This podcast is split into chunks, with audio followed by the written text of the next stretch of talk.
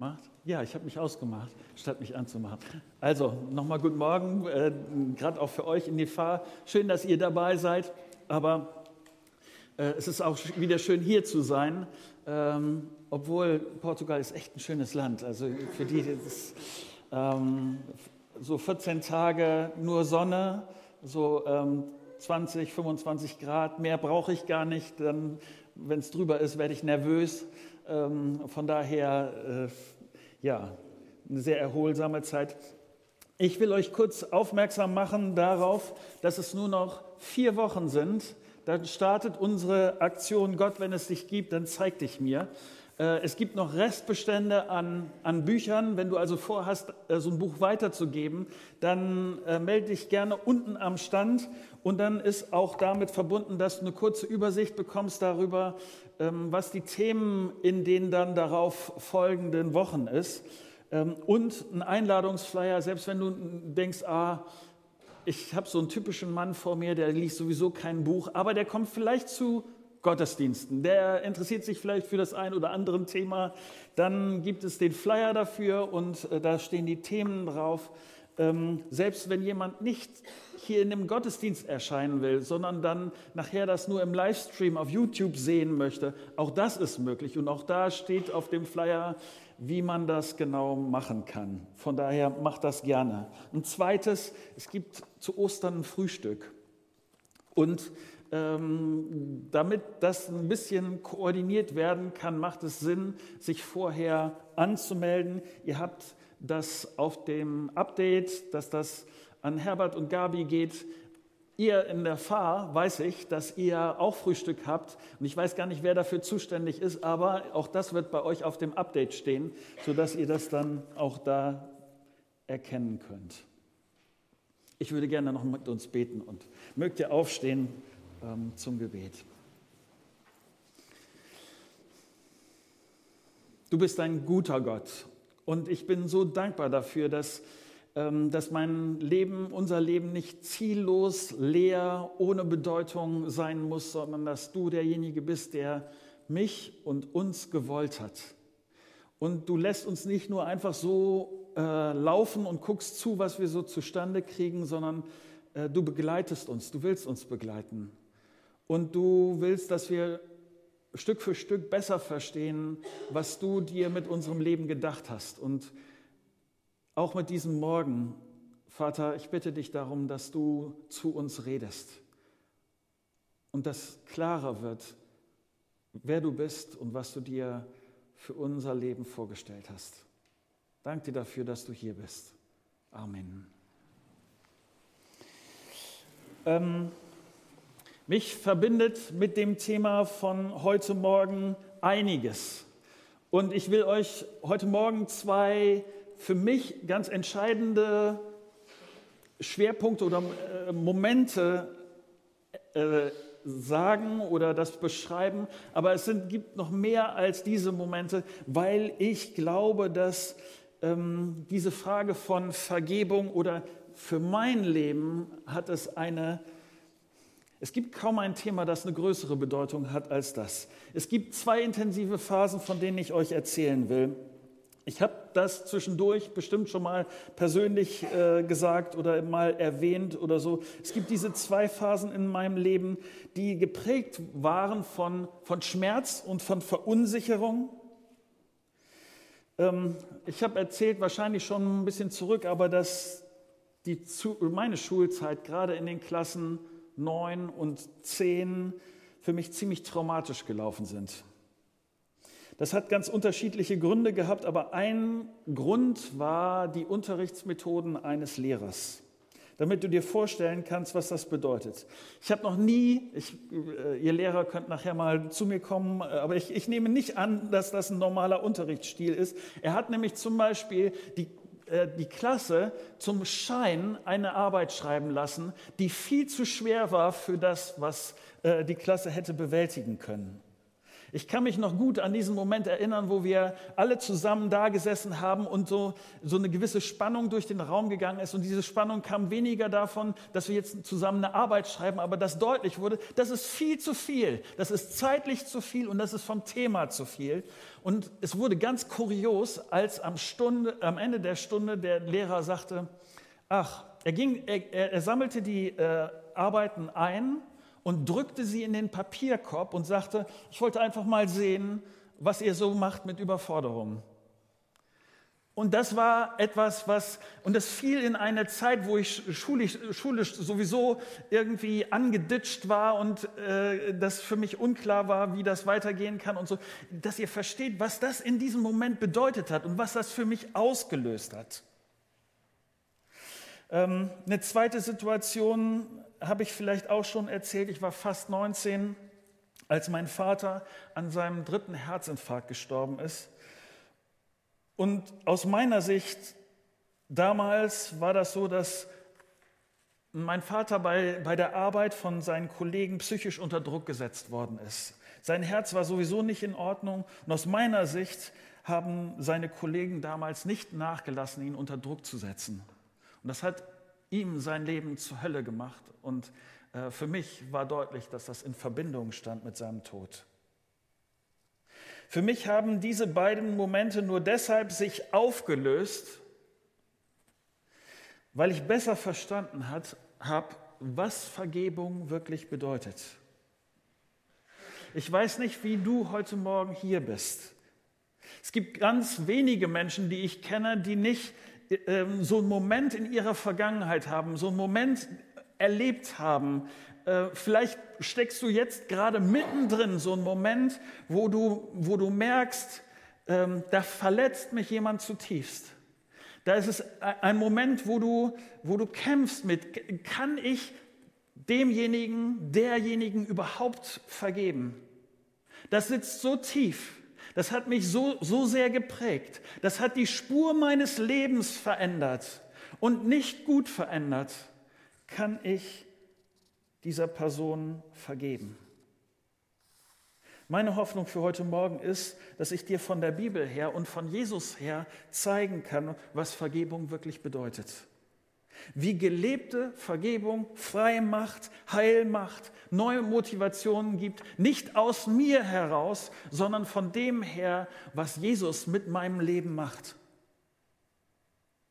Um das zu erklären, muss ich mit dir an die dunkelste Stelle der Menschheitsgeschichte. In diesen Wochen vor Ostern schauen wir uns tatsächlich diesen kurzen Moment an, bevor Jesus stirbt. Und wir beschäftigen uns mit sieben Sätzen, mit den letzten Sätzen, die wir von Jesus überliefert haben. Heute Morgen beschäftigen uns zwei dieser Sätze. An den nächsten drei Sonntagen die nächsten Sätze. Und ich will ganz kurz zeigen, wie die Situation ist, in der Jesus diese Sätze sagt. Jesus ist in einer üblen Nacht- und Nebelaktion gefangen genommen worden. Seine Schüler, seine Jünger haben sich verkrümelt, die haben Angst gehabt und sind einfach abgehauen. Stundenlang wird Jesus verhört. Gerichtlich wird er hin und her geschubst zwischen der einen Instanz und der nächsten Instanz. Kurz hätte man denken können, dass das Ganze gut geht, weil ein Richter angeboten hat, Jesus laufen zu lassen. Aber stattdessen wollen die Leute lieber einen zu Recht verurteilten Mörder laufen lassen. Die Richter haben sich irgendwann dem Druck der Meute ergeben und Jesus auspeitschen lassen. Dass wir uns äh, vorstellen, was das bedeutet. Viele von den Verurteilten starben schon in dieser Auspeitschung. Die schafften es gar nicht zur endgültigen Verurteilung ans Kreuz. Aber das überlebt Jesus und er wird ans Kreuz genagelt, um langsam und qualvoll zu sterben. Lukas berichtet das, was dann passiert so. Lest mit mir, Lukas 23, Vers 32. Zusammen mit Jesus wurden auch zwei andere Männer zur Hinrichtung geführt, zwei Verbrecher.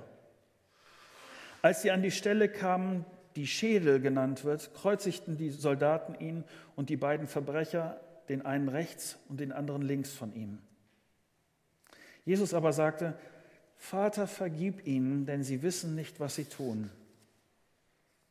Die Soldaten warfen das Los um seine Kleider und verteilten, sich, äh, verteilten sie unter sich. Das Volk stand dabei und sah zu.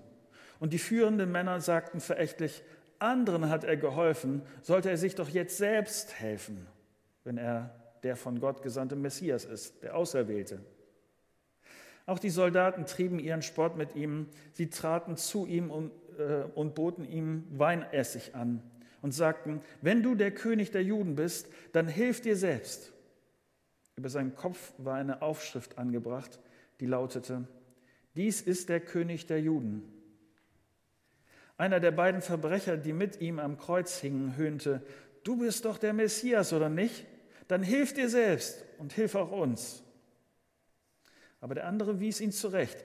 Fürchtest du Gott auch jetzt noch nicht, wo du doch ebenso schlimm bestraft worden bist wie dieser Mann und wie ich? sagte er zu ihm. Dabei werden wir zu Recht bestraft. Wir bekommen den Lohn für das, was wir getan haben.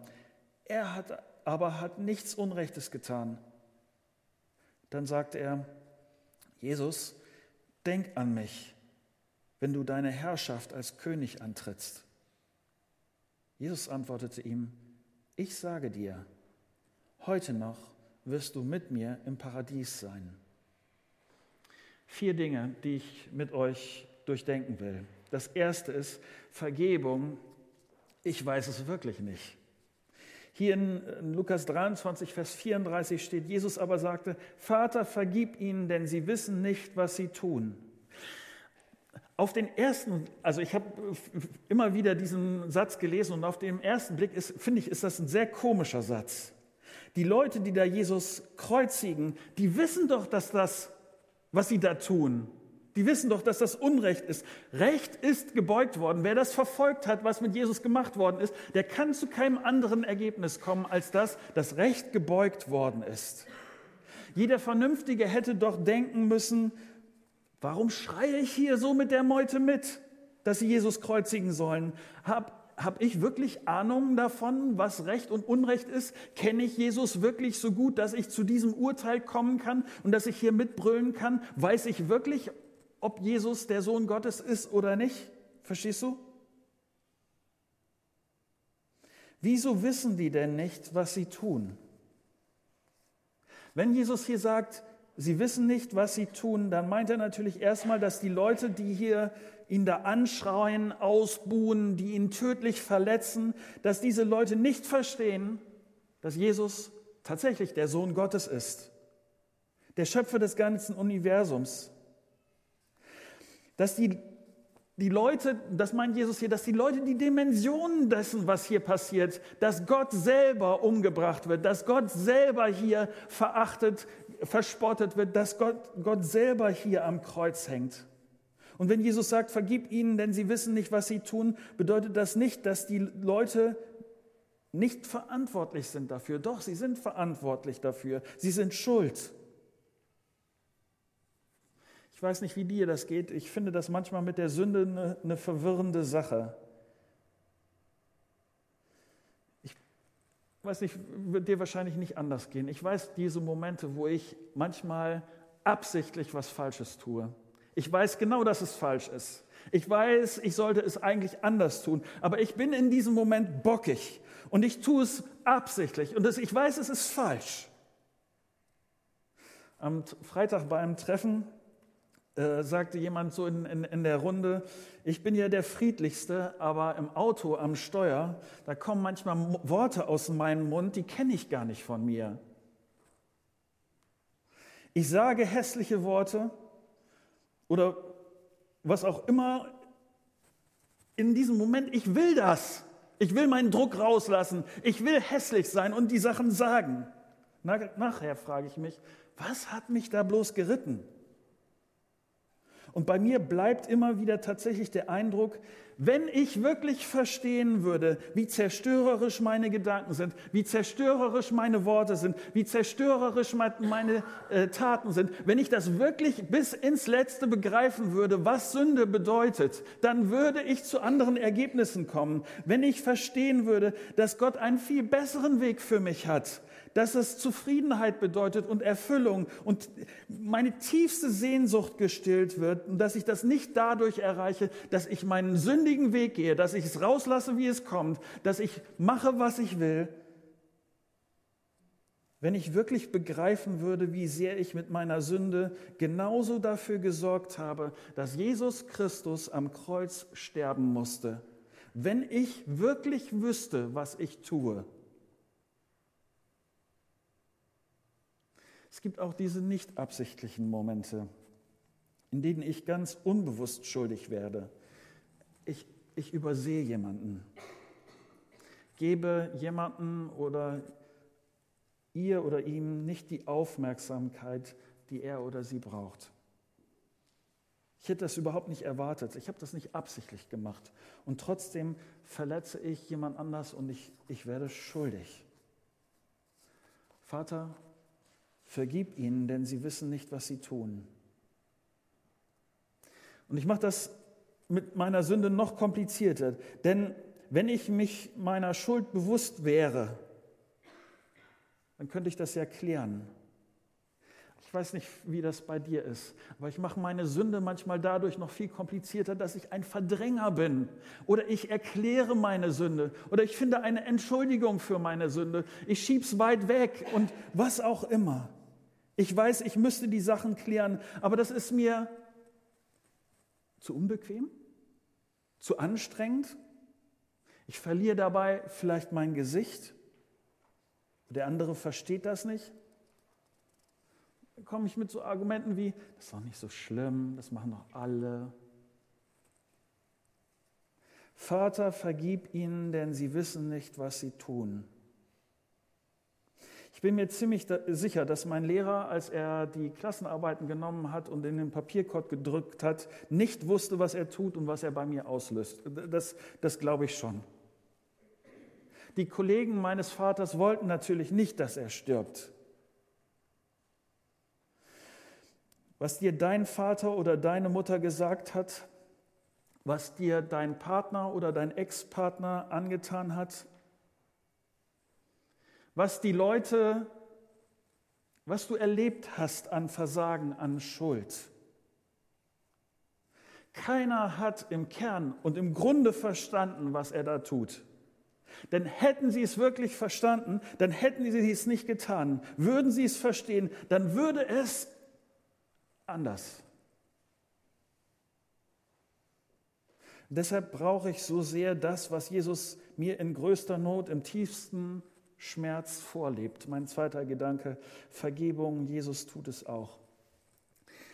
Nicht, dass wir uns missverstehen hier heute Morgen. Äh, wenn ich dir sage, dass dass diese Predigt nicht nur eine Predigt für dich ist, sondern auch genau für mich, dann sage ich dir wahrscheinlich nichts Neues. Ich predige das über Vergebung heute Morgen nicht deshalb, weil ich das schon alles verstanden hätte und begriffen hätte und was auch immer, aber ich predige dir das, weil, weil Jesus das so vorgelebt hat. Im übelsten Moment seines Lebens, im Moment des, des größten Schmerzes hat er vorgelebt, was es bedeutet, Vergebung zu zuzusprechen, um Vergebung zu bitten.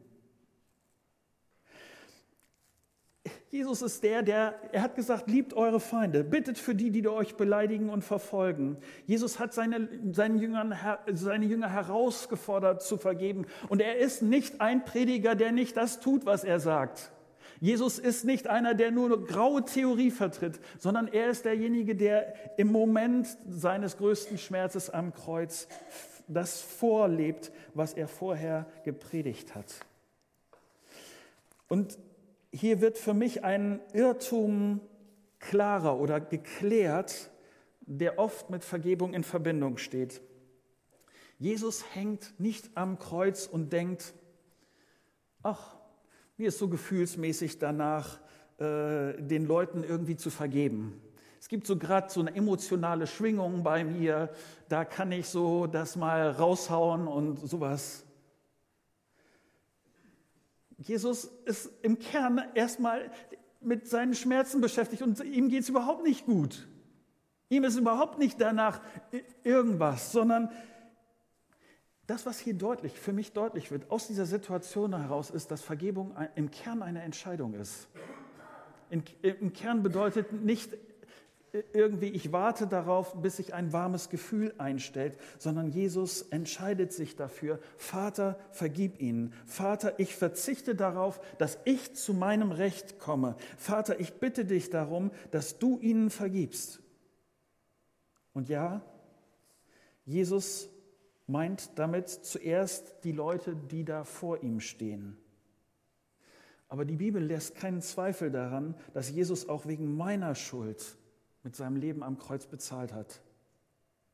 In einem alten Lied heißt es, sein Kreuz bedeckt meine Schuld. Und was damit hier auch steht, ist, Vater, vergib Marco, denn er weiß nicht, was er tut. Er hat mich durch sein Versagen ans Kreuz gebracht. Aber Vater, ich will, dass du Marco vergibst. Und deshalb entsteht daraus etwas Wunderbares, etwas, was mein Leben revolutioniert hat. Und ich hoffe, das tut es bei dir ganz genauso. Denn auf einmal stehe ich vor einer Wahl. Diese Wahl ist nur deshalb möglich, weil Jesus mir vergibt. Aber ich habe eine Option, die geschenkt ist, die, die mein Leben komplett auf den Kopf stellt. Nämlich das dritte, die Vergebung. Ich habe die Wahl. Ich glaube, dass nicht zufällig ist in diesem Text, dass zwei Kriminelle neben Jesus gekreuzigt werden. Auch kein Zufall, dass Jesus seinen Vater bittet zu vergeben. Kein Zufall, dass einer dieser beiden Kriminellen vertraut und der andere nicht. Und das hat den Unterschied gemacht. Der eine Verbrecher macht sich über Jesus lustig und macht damit deutlich, wie ihm das mit Jesus lächerlich erscheint. Wie bitter sind hier seine Worte, wenn aus ihm rauskommt, du bist doch der Messias, oder? Dann hilf dir selbst und hilf auch uns. Was er meint ist, schau Jesus, wie weit du mit deiner Vergebung gekommen bist. Du kommst ja noch nicht mal vom Kreuz runter. Und der andere Kriminelle versteht sehr wohl, was hier passiert. Der zweite Mann macht in wenigen Worten deutlich, dass er weiß, dass er Vergebung braucht, weil er weiß, dass er zu Recht verurteilt wird. Er weiß, dass er kein Recht auf das Paradies zu Gott hat. Er scheint zu wissen, wer Jesus ist. Ja,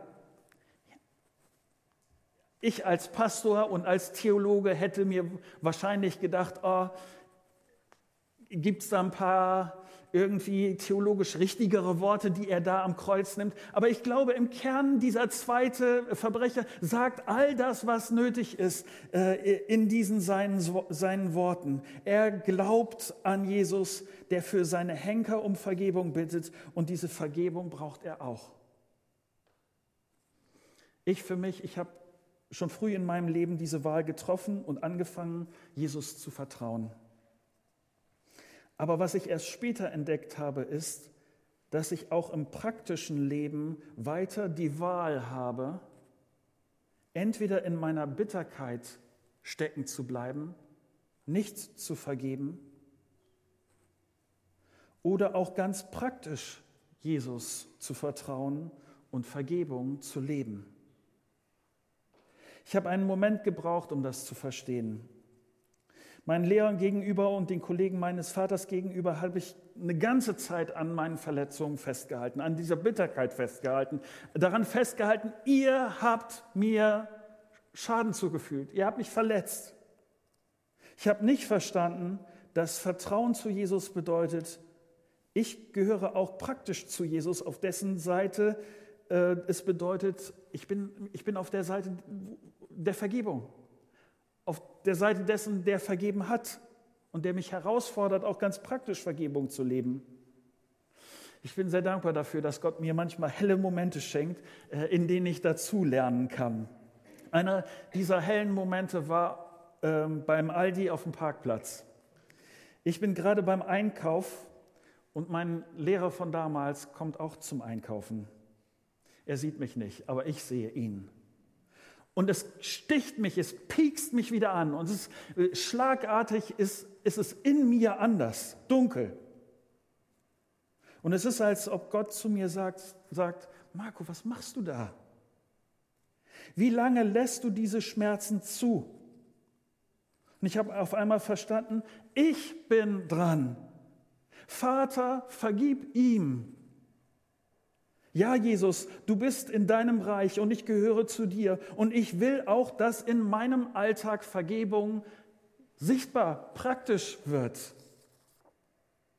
Ich treffe immer wieder Leute, die, sagen, die mir sagen, Marco, ich kann das nicht mit diesem Vergeben. Das, was ich da erlebt habe, ist so schlimm, ist so schwierig. Ich weiß, ich wiederhole das an dieser Stelle immer mal wieder, aber ich hoffe, du verwechselst Vergebung nicht mit Vergessen. Wenn ich jemanden vergebe, dann bedeutet das nicht, dass ich die Erinnerung an das, was er mir angetan hat, verliere. Vergebung bedeutet, ich lasse meine Rache los, meine Bitterkeit, das Bemühen, dass ich in jedem Fall für Gerechtigkeit sorgen muss. Vergebung bedeutet, bedeutet ein Prozess. Ich treffe am Anfang eine Entscheidung und ich verlasse mich dann mehr und mehr auf Jesus. Er liebt mich so sehr, dass er sein Leben am Kreuz hergibt. Er wird für Gerechtigkeit sorgen. Meine Schmerzen wird er heilen. Und ich habe die Wahl, ob ich in Sachen Vergebung mehr und mehr auch praktisch auf der Seite Jesu stehen will. Viertes. Vergebung und Jesus schenkt so gerne.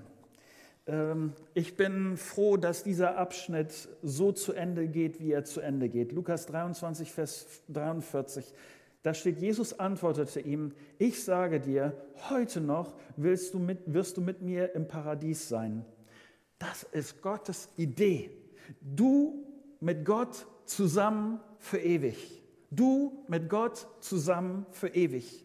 Und das soll hier schon anfangen. Das ist nicht etwas nur für, wenn ich sterbe, sondern es soll hier schon anfangen. Manche Dinge werden in dir, ja, damals, äh, äh, zukünftig, dann, wenn wir mit Gott zusammen im Paradies ist, dann werden sie komplett geheilt werden. Die meisten Dinge können aber jetzt schon hier anfangen zu heilen. Ich habe mich entschieden zu vergeben und Gott hat es gebraucht, um mein Herz zu heilen. Ich bin dankbar, dass ich euch von diesen beiden Situationen erzählen kann und sagen kann, ich, es hat ein Prozess stattgefunden, wo ich diesen Leuten gegenüber heute, ich würde sagen, entspannt gegenübertreten kann.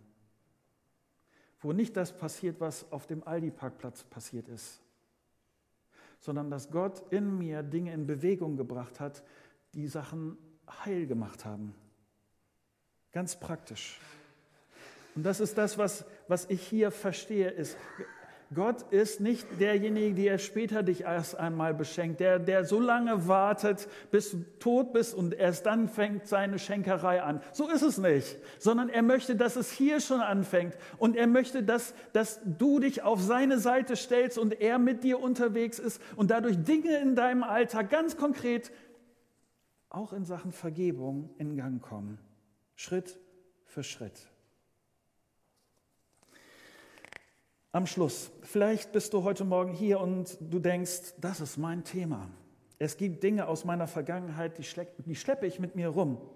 Und vielleicht ist heute der Moment, an dem du zum ersten Mal Jesus sagst, Jesus, ich brauche deine Vergebung. Du hast dein Leben für mich gegeben, ich will von dir lernen, wie Vergebung geht. Dann bitte ich dich, Gleich die anderen werden rausgehen. Äh, in der Fahr wird es auch leckeren Kaffee geben und so. Ich bitte euch, das zu tun und ich bitte dich, hier zu bleiben. Wenn du anfangen willst, in, diesem Vertrauen mit Jesus zu leben. Vielleicht bist du heute hier und du schleppst die Verletzung und die Bitterkeit und deinen Stolz und die, die Bockigkeit in dir rum, weil du dich nicht durchbringen kannst zu vergeben. Vielleicht ist heute dein Moment, dass du wegen Jesus, weil du weißt, dass er dir vergeben hat, einen ersten Schritt dieser Vergebung zu gehen. Ich sage das deutlich. Zu vergeben kann ein anstrengender Kampf sein. Aber ich hätte beinahe gesagt, wer aufgibt, hat schon verloren. Gib nicht auf. Und wenn du hier äh, heute Morgen bist und du weißt, ich bin Christ, ich vertraue Jesus, aber dieser Punkt ist ein wunder ungeklärter Punkt. Ich bitte dich genauso hier zu bleiben. Ich bitte dich ins, ins Gespräch zu kommen. Ich bitte dich, äh, dass, dass du ähm, es zulässt, dass jemand für dich betet. Dass du diesen ersten Schritt gehst hin, dass Vater, vergib ihnen, nicht nur für dich gilt grundsätzlich, sondern auch ganz praktisch in deinem Alltag. Soweit.